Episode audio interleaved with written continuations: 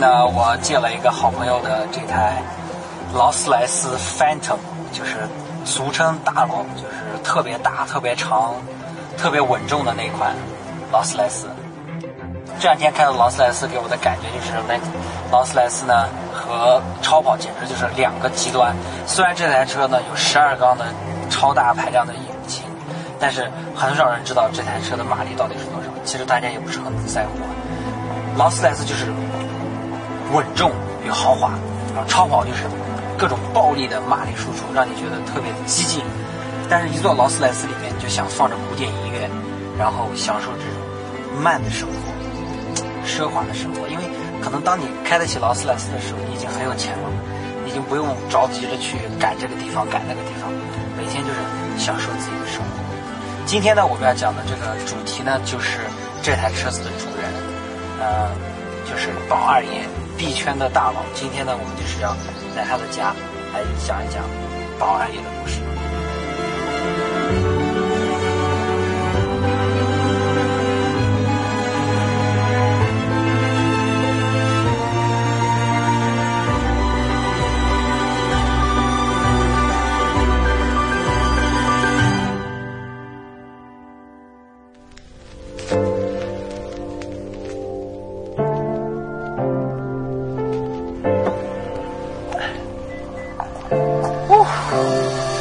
到了宝二爷的家里了。现在我想带大家参观一下宝二爷的这栋豪宅，我们一起进去看一下吧。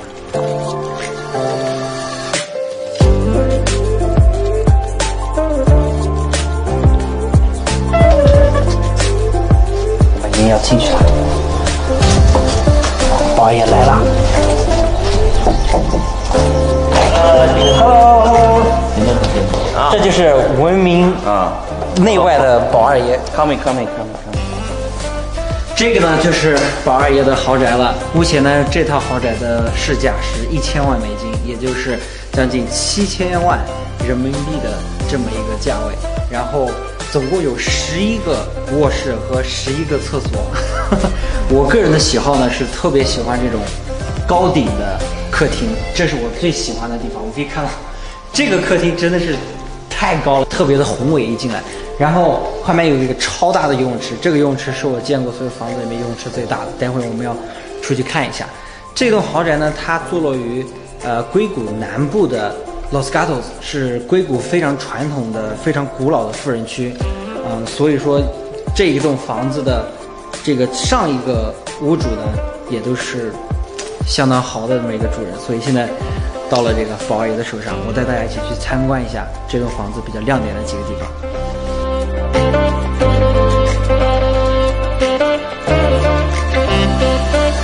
现在呢，我们就站在了这个主卧的这个面前。我觉得这个主卧真的是特别大，超过了一般这个正常房子的尺寸的。我们一起进去看一下。哇！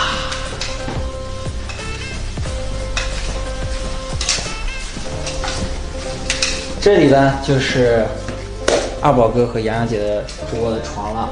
然后我们进来看，我觉得相信大多数女生都会梦想自己有一个超大的衣帽间，去放自己数以千计的衣服吧。看一下，一个正常卧室尺寸的衣帽间。哇！一直有这么远，我觉得放下五百件衣服应该是没有问题的。然后再看一下正常卧室尺寸的厕所是怎么样的。哇塞，这个这个尺寸的厕所应该是跟正常尺寸的这个卧室一样大。我特别喜欢这个淋浴，然后这个浴缸啊，在卧室主卧里面竟然还有个小的客厅。哎呀，现在呢，我要带大家看一下三楼。三楼没什么特别的，就是一个呃小孩的这个娱乐室，我们去看一下。但是呢，我要给大家介绍一个这栋房子我最喜欢的一个 feature。三楼就是这样，但是我最喜欢的一个 feature 是一部电梯。这个呢，看着根本不像是个电机，像是个正常的门，但其实它这里有块铁片，这个按一下呢，才会解锁这个电磁的铁片，然后你再按一下这个才会打开。哇，虽然这个电梯有点老式啊，但是我觉得还是非常的新奇的。哎，很小的一部电梯，我们一楼见，拜拜。Hello，Hello，这就是到一楼了，我们刚从三楼下来。把它关上。这是我最喜欢的这这栋房子的 feature。首先呢，我要来介绍一下宝二爷是何许人也啊？宝二爷呢，来自山西平遥啊，之前的身上带着这个传统的，就我感觉啊，个人感觉身上带着传统的晋商的那种智慧，还有从容。就是我觉得投资比特币这个东西是非常需要这两个特点的。那他呢，也是呃，我认识的，我就也查阅了很多资料，是中曾经是中国比特币最大的矿场的这个矿主。呃，之前呢，我认识他的时候，我就翻他的这个微信朋友圈，看到有很多他拍的他那个比特币矿场的那个视频啊，小视频，里面我觉得那个呃矿场，整个矿场有大概有两三个足球场那么大，然后他还有好几个类似这样的矿场，然后他又跟我说他有十万个比特币矿机，虽然我没有什么概念，因为我不玩比特币，但我觉得十万个比特币矿机，我理解十万个电脑也也是相当多的一个一个，应该是中国最多的。个人拥有比特币矿机算力的这么一个传奇人物。接下来呢，我们要开始问宝二爷第一个问题。我今天准备了特别多，从这个比特币圈外人的角度聊一聊我关心宝二爷的几点。第一点是，从你买入第一个比特币开始到今天，我不想问你到底赚了多少钱，但我想问一下你的个人财富。到底翻了多少倍？从你入比特币这个圈以内到现在，你的个人财富翻了多少倍？呃，倍数。对，就是倍数。我也不向你透露我你到底有多少钱，但是就是倍数，翻了多少倍？一三年的时候币价是五百块钱，美金吗？人民币。五五百人民币啊，那才一百美金不到啊。不到。现在已经八千。一百美金到今天八千美金吧。差不多就这么多，所以你的个人财富也是跟着这个币价是完整的一个倍数关系。币都没动，所以可以理解成你基本上就是从一开始就 all in 了，就是你你对比特币的这个信仰，就是一开始在五百块钱人民币的时候，不到每一百美金的这个状态，你就已经把个人财富 all in，到现在基本上比特币涨了多少，你的个人财富就涨了多少倍，所以应该有至少一百多倍了哈。差不多，有一百多。哇，这是几年的时间？这是从二零一三年到二零一九年嘛？哇，短短六年的时间，个人财富翻了一百倍。七年就是一辈子，一辈子就是我们算就七七七年了。所以其实可以理解，宝二爷已经是用了六年的时间，完成了我们大多数人一辈子能完成的个人财富从一到一百的这么一个过程。呃，你玩比特币的时候，我知道比特币的这个价格。比这个股市的价格还要刺激，一会涨一会跌。嗯，那你如果我我在想，如果是我买了的话，我可能每天都要看这个币价。你大概是什么样的频率去看一下这个币价？就是你是一天看几次呢？还是你一个月看几次？还是你每个礼拜看几次币价的涨幅？早期刚刚开始玩这个币的时候，几乎是天天看，几乎时时看。行情软件装在手上，天天没事就翻一翻。那个状态呢？呃。这个和大部分新进圈子里的人一样，嗯，老是觉得自己要算一下自己赚了多少钱，呃，赔了多少钱。因为我们买的时候，不是买在了最低点，嗯，其实大量的仓位是在比特币从八千人民币跌到了六千人民币的时候，在六千人民币的时候，五千人民币的时候买的，而那个时候大仓位买了以后就亏了。后来这个从六千人民币跌到了一千。块钱人民币，跌的是六分之一，所以天天关注这个价格。你那个时候的心态是怎么样？六千跌到一千啊，就和普通的韭菜用户是一样的，要经历这个过程。我这是一样的，就是想着是不是赶紧卖了呀？是不是？是不是这个东西还能涨回去吗？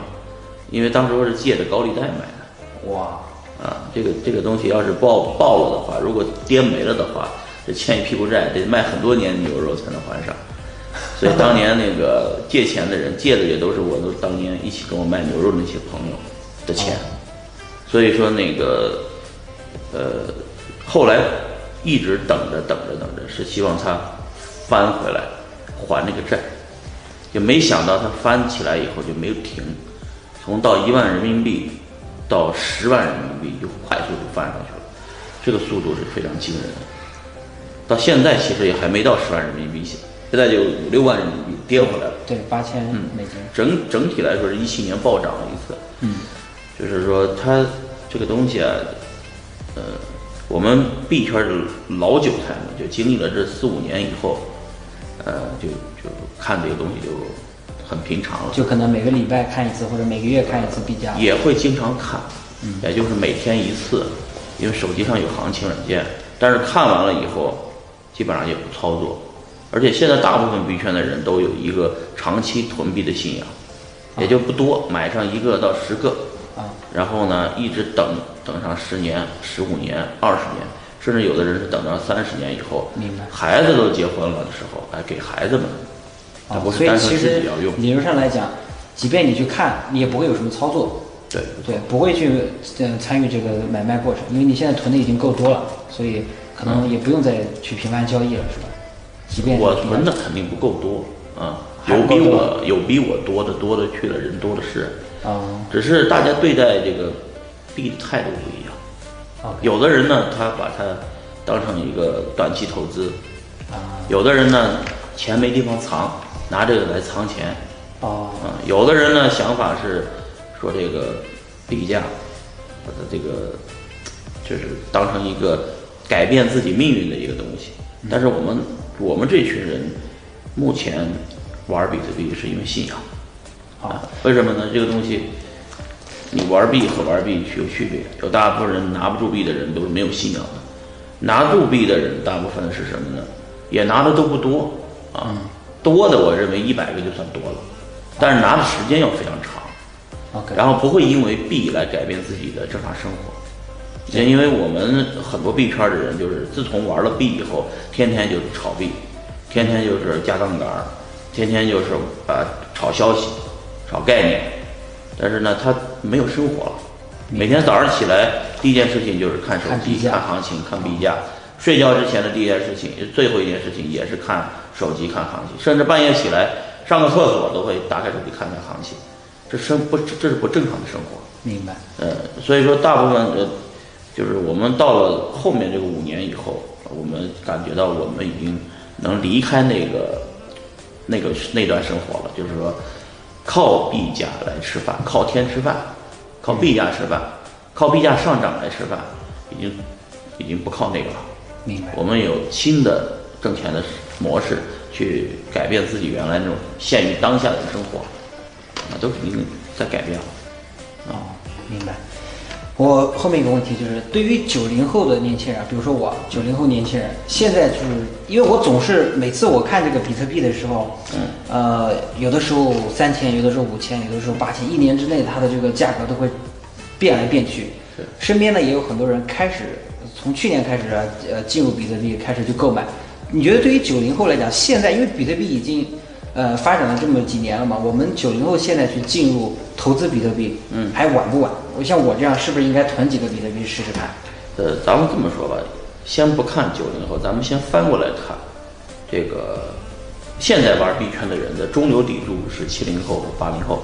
嗯，啊，这群人呢，呃，总总体来说，就是在前五年这个阶段里面，因为中国改革开放开放四十年嘛，嗯，最早的这个就是这个六零后以及五零后。他们掌握着大部分的社会资源，尤其是房地产资源。对，所以呢，呃，在中国呢，这群人是社会的核心的这个定价权的人。对，也是资源最掌握在这些人手上。而八零后，呃，包括七零后、八零后这两个阶段的人，也是刚刚的，就是结了婚、生孩子或者家庭稳定了三四十岁这个年龄阶段的时候。对，他，他如果想颠覆原来的这个制度。或游戏规则，他必须玩新东西，啊啊，比方说赶上移动互联网，这群人都做了移动互联网，赶上数数字货币，咱们去玩数字货币。但即使如此，这个数字货币对于八零后甚至七零后来说都太新了，啊，所以我们来说太新了。九零后可能会成为整个数字货币比特或者比特币的，就像互联网的发展一样，就是互联网的发展突然之间到了移动互联网时代，就人人都在用互联网。现在的九零后呢，是一个中间过渡阶段，嗯，最后是零零后，就我孩子们这一代，就是零零后的这个阶段会更好，就是他们天生下来就有这个币了，就是大家都天天天在用这个东西，就像现在小孩用 iPad 一样，用用数字货币一样，将来支付就这么支付的，他们会非常习惯。所以在所有的数字货币都是所以在你的看法里，其实。比特币还在非常初期的阶段，即便对于九零后，甚至对于零零后，什么时候投资都不算晚。哎呀，我说大家呢，大家想的是投资赚钱啊。如果从投资赚钱的角度来说呢，这个币呢，买多买少的问题，嗯啊，而不应该是有没有的问题，必须应该有，必须应该有。对，但是买多和买少的问题，我的建议是，就买一个。啊，一家一个，一人一个，就是一个家庭一个 啊，一个家庭一个。因为这个比特币真的轮不到每个家庭轮一个，但是我说有这个认知的家庭，一个家庭轮一个就够了。嗯，就是说这个东西呢，它不在乎它现在的这个价格，嗯，涨跌多少，关键是你有没有的问题，因为它是一个社交货币。什么叫社交货币呢？就相当于你做这个。G K 的这这个视频一样，嗯，有了很多的粉丝，大家都在粉丝之间都关注，明白。当谈起这个 G K 这个人的时候，或者 G K 这个频道的时候，大家有共鸣。一一旦就是数字货币也是这样，你有比特币，我有比特币，就算咱俩不认识，你今天说是哎采访一下，我说 OK 没问题，这就是社交货币，我们有共同的爱好。就像美国人一聊起来就要聊一下哪个足球队儿啊，哪个篮球队儿啊，对对，对吧？对，他就是要聊体育，就是共同话题。我们这个比比特币就是这个时代的社交货币。九零后如果没有没有，你买一个就算是没有数字货币吧？进了在这个圈子里，在所有投资的这个圈子里，包括这个你玩的这个投资这个圈里面，也就是比较层次比较高这个圈子里面，大家都玩这个币。你没有，大家聊东西的时候，你不知道大家聊什么。懂了吧？这种的区别。呃，我之前呢，其实听你聊了很多过去的故事，我就想今天呢，很正式的问你一下，就是比特币，在你在在你在中国的这过去的几年的这个比特币的发展史里面，有几个像你一样的这样的传奇人物，还有你们之间有发生了哪一些有意思的故事？你可以跟我们聊一聊。呃，这话题就长了。关键是这个传奇人物的，在我看来呢，并不是大家公知的那些人。就举个例子吧，有一个叫李昌的，嗯，在二零呃一七年的时候，嗯，呃，当时候这个从原来这个公司离职，啊，他是原来是百度的啊，后来加入币圈的一个一个搬砖啊套利的这个基金，OK，后来从这个基金单独出来，起步的时候呢，大概就是。十万块钱起步的，进入币圈呢。当时候我说那个咱们先做反转套利，然后再做 ICO 投资。很短的时间内成立了个基金，这个基金从几万块钱起步，到到这个大约是四个亿左右。哇，这个需要多花多长时间？一年的时间从几万到四个亿啊！复利，复利，滚动，滚动投资，赚了钱赚再投资，赚了钱再投资，赚了钱再投，不同的投资。就是这，就是我说的币的市值价值有四个亿，当时我投的手上握着各种币嘛，各种币都有价值的。但是后来这币跌了啊，啊，这个也是有浮亏的。但是对比它当时候什么都没有，到瞬间变成这么大，它只需要一年的时间。所以说币圈它有这个很神奇的一个波动，呃，每每隔几年，四年左右，币价就会一次疯狂。这是疯狂的，没有任何道理，也没有预期，就突然就开始涨了。主要是根据比特币的这个挖矿减半来决定。比特币挖矿产量每四年减半一次，只要一减半就有各种利好，各种利好一出来，币价就上涨，这是原动力啊。所以说，比特币按照这种的上涨规律呢，在我们有生之年一定能看到比特币到一百万美金一个。哇，啊，现在可能颠覆颠覆很多人的认知，就相当于是一副。以前没人卖的买了一幅油画，突然之间全世界都开始追捧了，就那么几幅，然后就涨那么高。就像你们弄车的那九幺八，就九百一十八辆，对对吧？对，那那那为什么这车就短短两翻倍？年翻倍，短短两年就可以翻倍，一个道理。玩车的也有这个，也有的车是能增值的，也有的车是越来越贬值的。对，就我们要看的是这个数字货币里面什么东西是限量的，什么东西大家有共同的认知。认知，哎，共同的这个有一个这个大家叫 consensus，嗯，共识机制，就是说大家认为这个东西，大家都认为它能涨，它就真涨了，因为大家拿着不卖嘛，因为他心理预期已经到一百美金的时候，他这个币，你觉得他现在才八千美金，他当然不卖了，他就一个他就买了一个，而且他认为他有生之年一定拿到一百万美金，这种人多了去了，都这么认为的，他就买一个啊。但是呢，呃，他就等着这个升值到一百万，这个人群不用太多，就全世界就是几百万人，找到这么几百万个人，这个东西就无价了，就到一百万美金了。你现在你们来说，九十九零后来说，包括零零后来说，就是说，在我看来，十万美金以下购买都很便宜。OK，对吧？你们以后看，以后咱们这视频再还可以播出去再看嘛，反你的视频坚持，十年以后咱们再看，是不是？十年以后再看。我今天回去先买一个比特币试试看，如主要是用来验证宝二爷今天有没有骗我。买一个，嗯，吃不了啥亏啊。好嘞，我今天回去就买一个。然后下面一个问题呢，就是你刚刚讲的，比特币呢造就了很多一夜暴富的亿万富翁。刚才那个故事，从几万人民币到四个亿这个基金的这么一个规模。但是呢，就像中彩票一样，这些故事我们都听过。很多人呢在暴富下，他能 hold 得住，他能这个承受下这个暴富。就像我觉得像宝二一样，他这个个人财富呢，你这个个人财富增长了很多倍，然后在这种状态下，你还可以活得非常的从容淡定。对，然后，但是也有些人像你刚刚讲那样的，到了四个亿，哎，啪一下又到了什么一无所有，然后可能还欠一屁股债。像九零后在这样的一个状态里面，应该去如何对待从数字货币中获取的巨额财富？我们注意看啊，就是，呃，币圈儿经历了这么多的人，经历了这么多的事儿，嗯，其实你要看出来，大部分的人是没赚到钱。哦，为什么没赚到钱呢？因为他哦，天天在这个币价币价里面我以为大部分人是赚到钱的。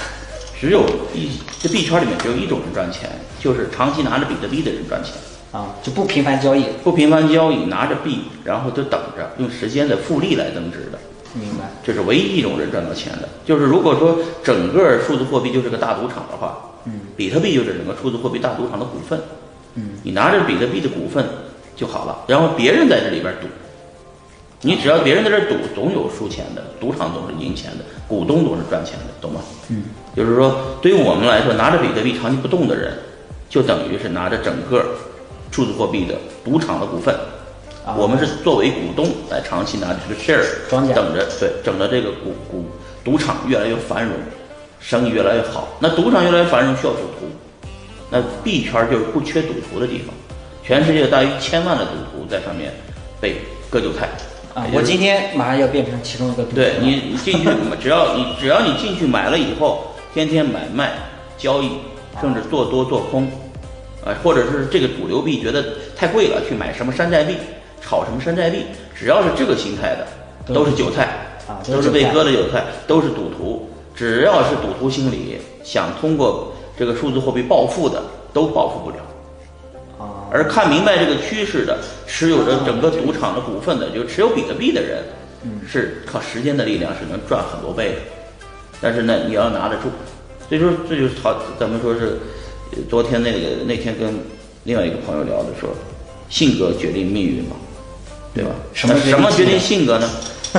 对吧？什么决定性？什么性决定性格呢？现在我们要讲一讲就是这个，通过我的研究，嗯，真的是你的基因决定基因你的性格，就是你生下来是什么个人，啊你就是个什么个人。就是说，改变不了命运这一辈子。，对，就是说你的性格是怎么来的呢？性格是这个，因为你的，你细想想啊，就是你的父母嗯，是一个什么样的人，你爷爷奶奶是什么样的一个人，你的家族传统是传承是什么样的一个传承？如果这些东西一直有有以来，你是，比方就举个例子，最简单的例子，啊，有一哥们儿，他这个努力，呃，高中就非常努力，大学努力啊，考上很好的大学，甚至来了考了又要考了研究生，去了大公司，啊，出了大公司以后出来自己创业，然后呢，他他有个什么本质的东西没变呢？就是他一直没甩脱这个贫困线。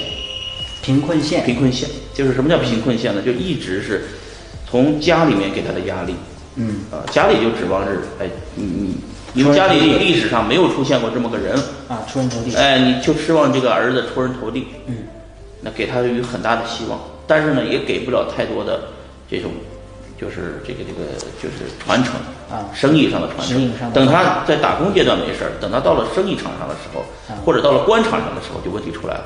你看看那个当当官最后贪的最多的，都是穷人家的孩子，都是穷人家的孩子。为什么呢？他看着那个钱，他能他就觉得对对他那个欲望是控制不住的？穷怕了，穷怕了，对，所以说，最后这些人的钱也是最后爆炸到一个程度的时候，就一下就没了。要不就是因为你是非法所得弄没了，要不你本来就加杠杆赚的钱一下就赌没了。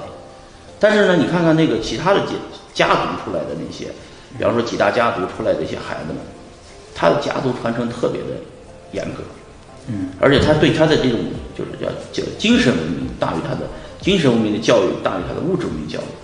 对，就从小就是灌输一个呃儒商的一个思想啊，让他知道这个钱来的容易的时候该怎么做，钱难赚的时候怎么做，钱怎么风控，社会责任是什么，是这么一个教育方式。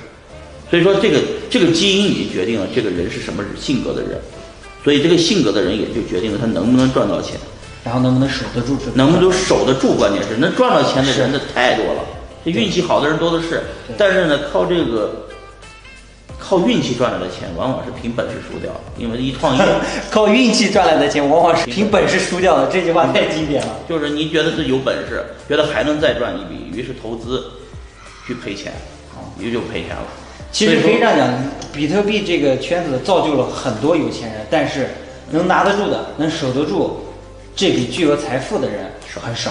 少所以，比特币本质上是让大家涨了钱，呃，赚了钱的。对但是呢，大家大部分人还是没能守住，因为抱着一个这个巨富的欲望在这儿。当巨富来的时候，对，没能把控得住。对币圈很多人呢，这个呃，钱之所以没守住呢，大部分的原因嗯有两个，第一个是性格造成的，性格就是说，我说性格决定命运嘛，真是这样的。那基因也决定了性格，就是说他骨子里面就是要就是要暴富，暴富完以后他没个没个够，你知道吧？还想暴富，还想再富，然后他们把把 all in，把把都赌上，最后赌着赌着就赌没了。然后呢，第二种人呢，就是呃普遍的类型就是未婚的，啊没结婚的，啊，就一个人一个人吃饱全家不饿，反正呢就就这么反正不，怕输。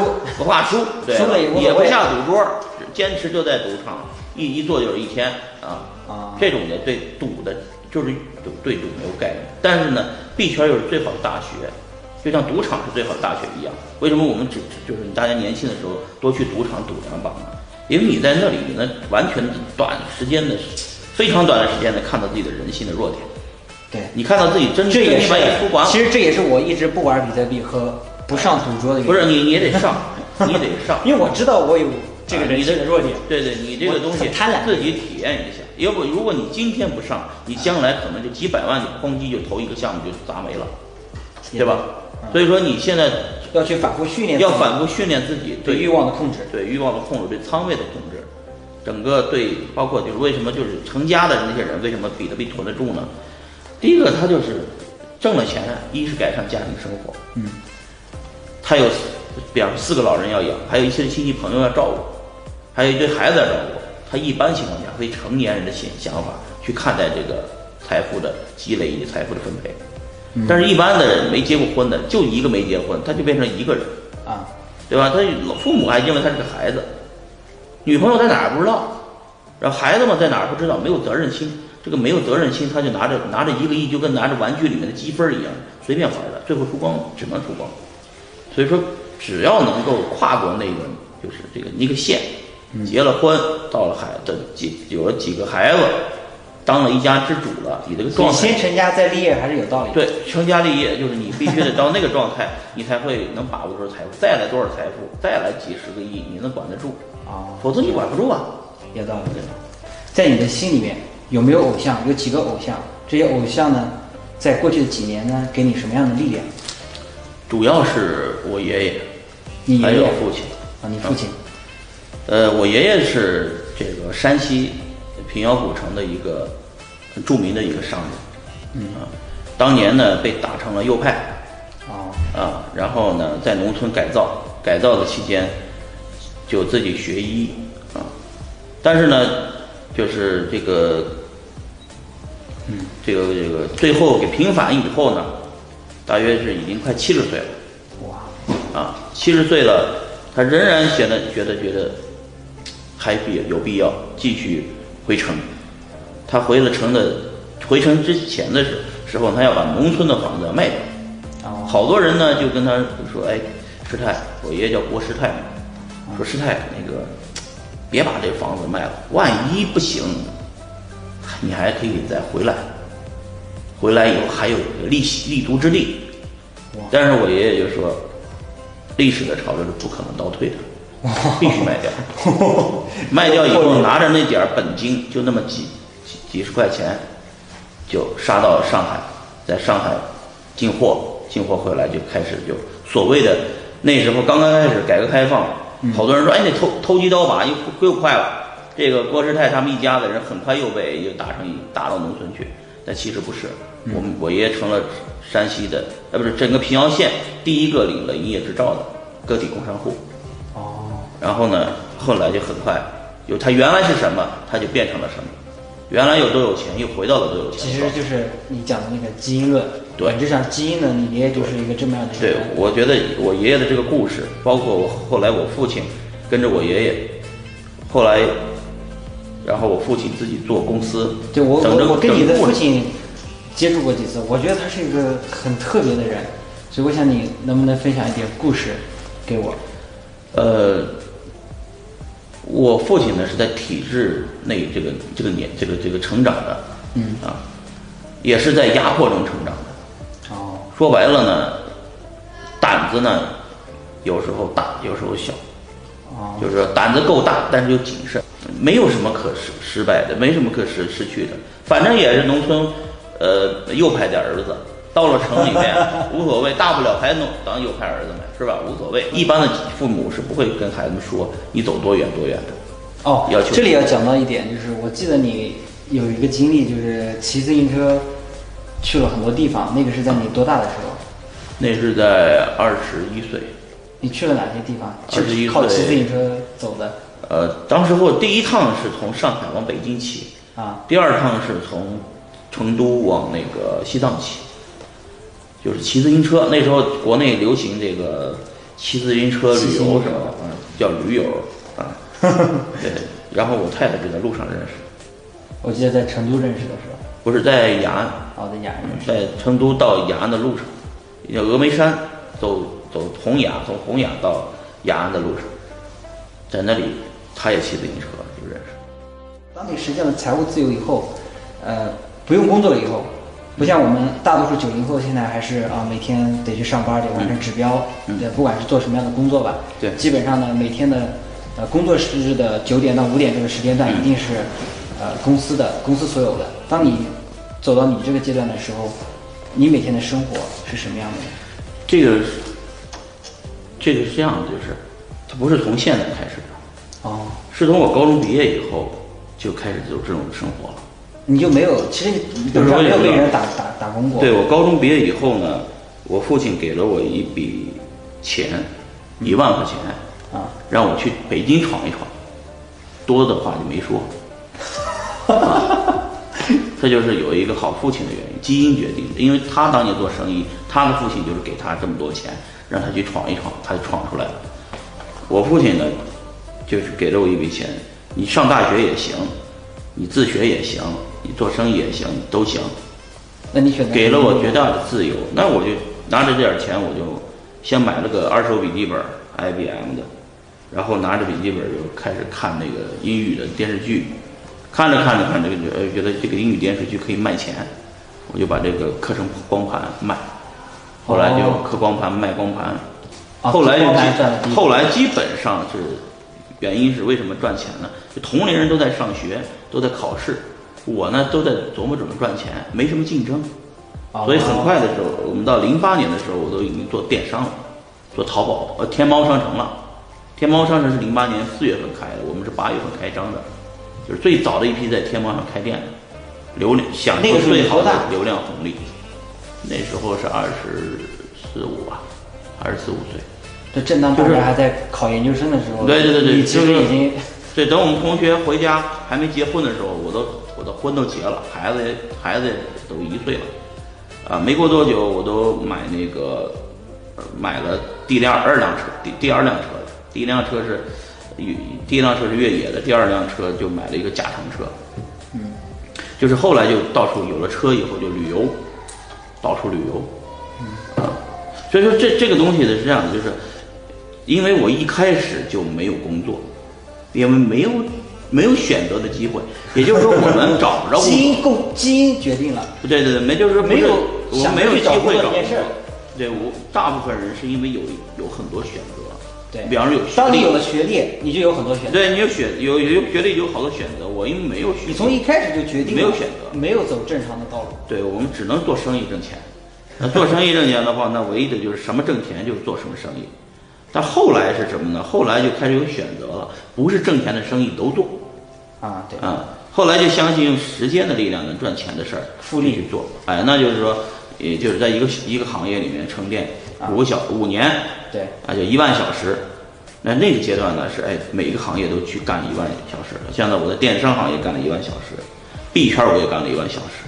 但即使如此，没有你说的那个能活明白的人。我活明白的人就直接就出家了。我告诉你啊，我现在能活不也活不明白啊哎，没有人能能逃出当下，每个人都限于当下。对，对，限于当下呢，但是限于的烦恼不一样，对吧？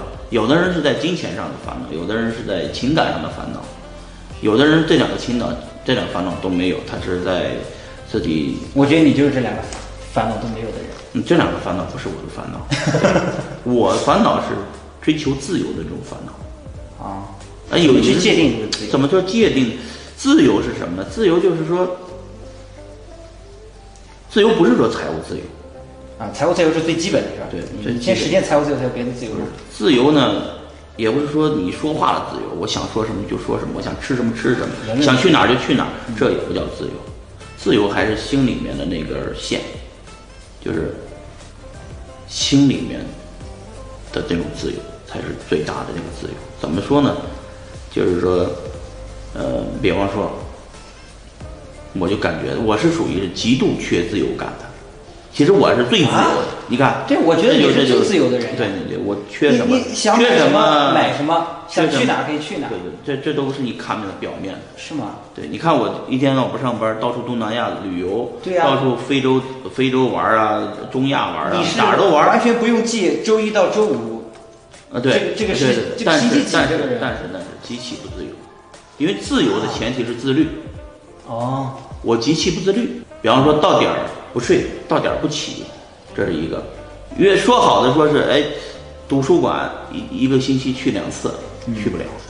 健身房想好的哎，我要去去健身一下，跑两圈跑不了。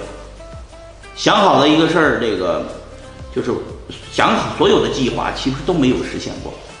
你看，这就是我内心的烦恼，你们看不见的，你们看得见的，好像是你你你你这一点非非常坦诚，我觉得你说的问题，大多数人可能都有，像我也有一点，但是很少有人会愿意把这么大的缺点说，这不是缺点，就是这是人性是吧这是人性的，就是我特别，就是感觉自己缺少那种自由感。什么叫自由感呢？就是能把一切就把控自己，把控住住了以后那种自由，我把控不住。就是说的，这呃，种自由就是乱自由。老时候老时候就是有到了一个阶段的时候呢，可能你比方说，我这次到东南亚走，我就没回国，嗯，这不能回国也是一种不自由，明白吗？什么叫不能回国呢？就是很多我们这个币圈的创始人都出不了国，啊，没有任何理由都把他们边控了。那我呢，在国外，我一回去以后有可能被边控，所以这也是一种假设的不自由，明白吗？啊，就是内心的一个担忧。对，因为你你你想回去，但是担忧家里人不让，这个不让，朋友们也不让，给你个压力。对，这也是压力，这也是一种不自由，对吧？还有是，比方说这个呃，这个比方说我到美国以后，我喜欢打枪，啊，打枪这美国不允许买枪，没拿绿卡之前不让买枪，拿了绿卡以后才能买枪，或者是拿了工作签。对，我说这就是一个不自由，我需要在这个过程中按规矩来办事，度过了这个规矩，到我那个点儿的时候，我就要实现它。包括包括什么呢？包括你们，比方说再说了，再说一点儿高的，就言论自由。嗯，啊，言论到了哪个阶段，就是说，美国人随便可以评论总统，对吧？还可以去，但是特朗普没当过一毛一天的官儿，但是呢，他也直接就上上去当总统对了。，一步登天了。但是在中国呢，像马云啊，啊，想想可以，郭台铭就敢去竞选，那马云敢竞选主席吗？对吧？这个就是说这个搞笑。对对对，就我们希望中国有一天能看到这种场景出现，起码是我们零零后、八零后共同希望啊，将来出现一个呃马化腾、马云这样的人啊，然后呢竞选国家主席。竞选也好，或者从政也好，起码要参与，不能说当官的这些人财务自由了，不是这这个这个做企业家的财务自由以后不管社会的事儿，啊，那管社会的事儿就出来捐捐钱就完了吗？不是，你要真想改变，那你就要参与政治，对吧？就像郭台铭参与政治，想把两岸统一一样。这这这这如果真成了，他也是记入史册的人啊记入史册的人，呃，这个人正好姓郭，对吧？哎，我觉得这个这个你就有好感那 YouTube 上最火的那个姓郭的啊也是姓郭，那我们就受不了啊，对吧？你自己他妈的回不去了，你还搁那儿造败坏国家是吧？对，郭文贵是吧对？报败坏我们。对对对，所以说那个人也赶紧被抓了，就抓回去，怎么着挨着怎么着就怎么着吧啊，，那个姓郭的你就没有好感。没好感。我们这个行业一句话总结，嗯，就是持有比特币，然后长期留着，长期持有比特币。对，是获得的价值认同感最大，不是说财务价值啊，不是说这个翻多少倍那个没什么意思，那你赚多少钱没什么意义嘛，知道吧？嗯，就是它的价值，就是说 value 这点，我们的价值观一致的人啊，同时囤有了比特币，然后一起看着比特币长大成，就是长得长得很高，然后我们呢看着我们的判断是对的，我们的价值观是认同的，包括我们的 value 也是，就是世界观也是对的，价值观也是对的，人生观也是对的，这一点儿会在你长期中越受益越好。就是 B 圈，我觉得到一个段落以后，我也会退出的。啊，但不是说离开这个 B 圈了，因为未来的体体系都是互相错综复杂在一起的嘛。那未来我就是我也限于当当下，也是也是比方说离不开 B 圈，嗯，这总有一天我也要离开这个 B 圈，去下一个圈子。那下一个圈子是什么？可能压根儿就与这没关系。比方说打猎，啊是一个圈子，嗯，啊，比方说这个探险是一个圈子，是吧？对，那好像这些东西好像都是个人之间个人的事情，好像没有什么社会意义的事情。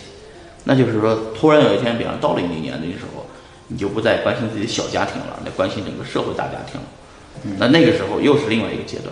所以说，每天琢磨的事儿就是不自由啊，限于当下，限于我们这个行业，不能离开我们这个行业的一种不自由。哦，因为我我手机群朋朋友圈朋友社交圈儿全是币圈的人，所有的人都关心币圈儿的，包括这个采访也是问的币圈的事儿，对吧？那其实我们想的是离开这个圈子，去另外一个圈子。那另外一个圈子是什么？是是这个币圈把所有圈子吞噬掉，就像那个 software take control everything 嘛，就是叫软件吞噬世界。当年这个甲骨文的这帮人啊就认为软件能吞噬世界，这个东西就是未来一切横扫一切的。那现在也看也是横扫一切，，现在软件生活离不开软件。生活根本离不了软件对。那我觉得这个呃，区块链是这个软件里面的价值链，对吧？嗯，就比特币是这个整个价值链上面的货币。就说我们能做的事情是什么？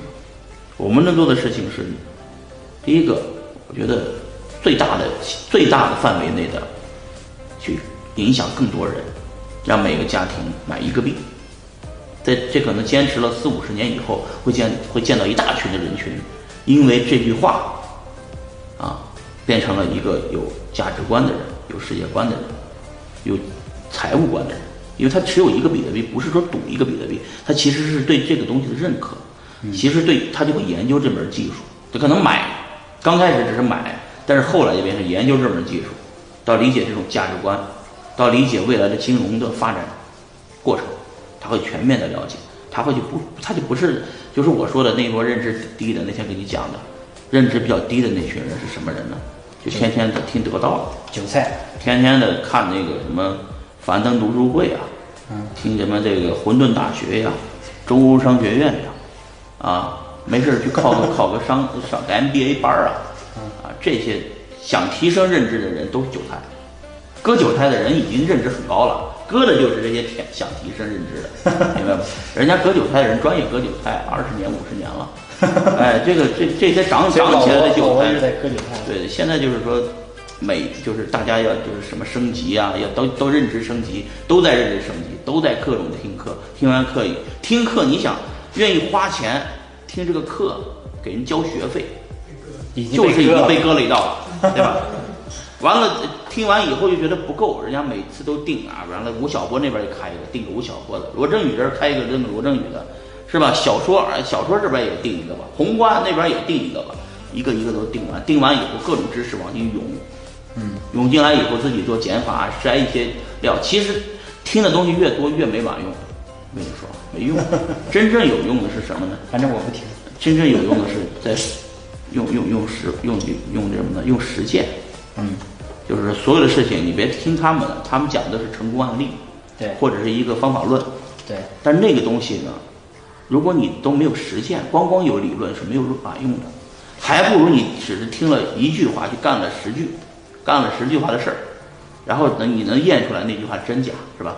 但你听了十句不干一件，白白搭嘛。嗯，所以说，我觉得是认知高的那群人，我见过很多，就专业割人韭菜的这群人群啊，认知非常高，啊，就是一是对钱的概念不一样，花钱的概念也不一样，赚钱的概念也不一样，二是呢，对这个实践的概念也不一样，嗯，啊，看时间，看甚至看世界的这个世界观就不一样。他看世界就都走过嘛，哪儿去过哪儿的去过哪儿是什么样的都理解。咱的大大部分的人就连中国就没出过，连山西省都没出过的人多的是。美国和中国一样，就是像我们这种到处走的人是很少的。对，那就是说大家世界观是不一样的。在中国现在统计出来的数据是，中国有十四亿人口，有十二亿人口是没有护照的。只有两亿人有护照。啊，两亿人口有一亿人口没出过国有一亿人口出过国，这是这是这是中国。美国呢，三千万人口啊，不是三个亿人口，只有三千万人是有护照，大量的美国人是没有护照的，没出国的，哇，知道吧？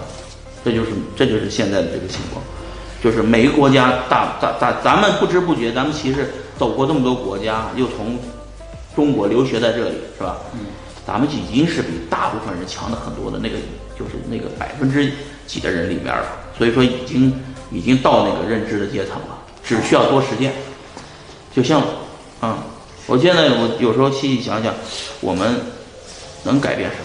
我们改变不了太多人，但是我们能留下什么？就是说，我们如果说我们有一天从这个世界离开了，对我们看我们拍那些这些视频还有人看吗？没人看。举个例子啊，就是我当年拍过的那些视频也早就没人看了，我也拍过一堆视频。你拍过的这些视频，估计这个视频也没什么人看了。但是有一个东西人们还记得，就是到五十年以后啊，或者六十年以后，我们都已经百年了啊。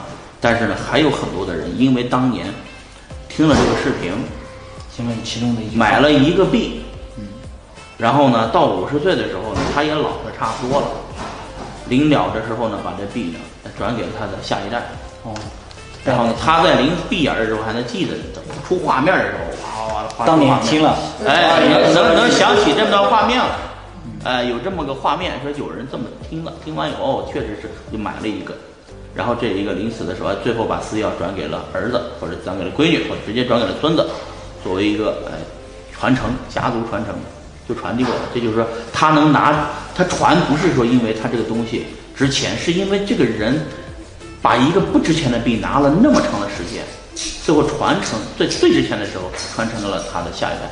嗯对价值的认他。价，他就觉得他牛逼，就像我爷爷年轻的时候 拿买了一个那个那个那个一个做就是整纸的，就是就写字的时候那个压纸的啊那东西，啊，哎，那那个东西十块哎，对，那个东西，这个一个铜做的哦啊，就是那个东西，他年轻的时候到他老的时候，老的时候把这送给了我，哎，还有几本书也送给了我，虽然我都不看，那是遗书，但是我那东西会记他一辈子，那是我爷爷留给我的东西，对吧？嗯，就是一个道理，就是我们现在呃说这个说这个数字货币，它值钱又能怎么样？你花了又如何？对吧？它关键是有一个东西能证明，它用时间能证明自己，这个币我多少钱买的，存到了我那地址上，我后来把这个地址转到了我的孙子的地址上，这个时间证明了这个币在中间就没没动过，在这没动过的期间一直保存着，这就是价值。才能传递这个信价值，就有意义了。嗯，这是我认为有价值的东西。就是你建议我们一家一个币，然后呢，嗯一直保留着，以后呢，在老的时候还能传给子孙后代。对，对，这就是意义。它能传承你的精神，传承你这个耐力。你看，你拿了他妈五十年，有耐力吗？你能把这东西能我觉得你是非常有耐力的，因为币价呢，从你说的从你拿的时候一百美金不到的价格，五百多人民币，到今天涨过了接接近两万吧，最高是有到两万美金是吧？从也就是说从五百人民币到这个十几万人民币的这么一个巨大的涨幅，你还能坚定的拿住到现在，所以我觉得这一点已经充分证明你个人的这个定力是我我没有见过其他人定力有你这么强的。如果是我的话，我觉得从五百涨到五千的时候，无论我有多少币，我都已经拿不住了，肯定是要卖掉套现，然后走人。但是问题是，当币价再涨到超过五千，我可能要把这些钱或者借更多的钱回来，再去买这个币买回来，然后再要等它，期待它再涨到五万的时候，这样反复的几次，很有可能就没了。就没了，就是还可能还欠一屁股债。对，对，这可能是一个结，所以这也是我一直到现在认识你这么久了，受你影响非常大的，到现在我还没有买过一个比特币的很大一个原因，因为我觉得像你讲的对人性的挑战，我可能还不具备那么大的这个定力，所以所以说不用压力太大，买一个对买一个简单。你要想着是通过比特币要致富的人，都是会交很多学费，都会赔很多钱。嗯，但是呢，竟然想着比认同比特币这个价值观，认认同时间的力量、复利，又觉得它是在数学上无法被攻破的。好了，这些人认知比较高，进来买了就不管了，他就囤在那里，就离开了，他也不在币圈说话。我也甚至想做到某一天，我能做到不用在币圈说话，嗯，也可以无处不在。这句话比较深刻。这样，呃，那今天呢，就非常感谢宝二爷给我们的分享。然后，我希望每一个看我们这个视频的人呢，呃，能学到从中汲取自己需要的东西，能学到一两个有用的知识。我也希望每个人能像宝二爷一样，也我也希望我自己能早日找到属于我们九零后自己的这么一个金矿，也挣到我们人生的第一桶金。我们下期再见。好，大家有空来湾区找我们俩玩儿。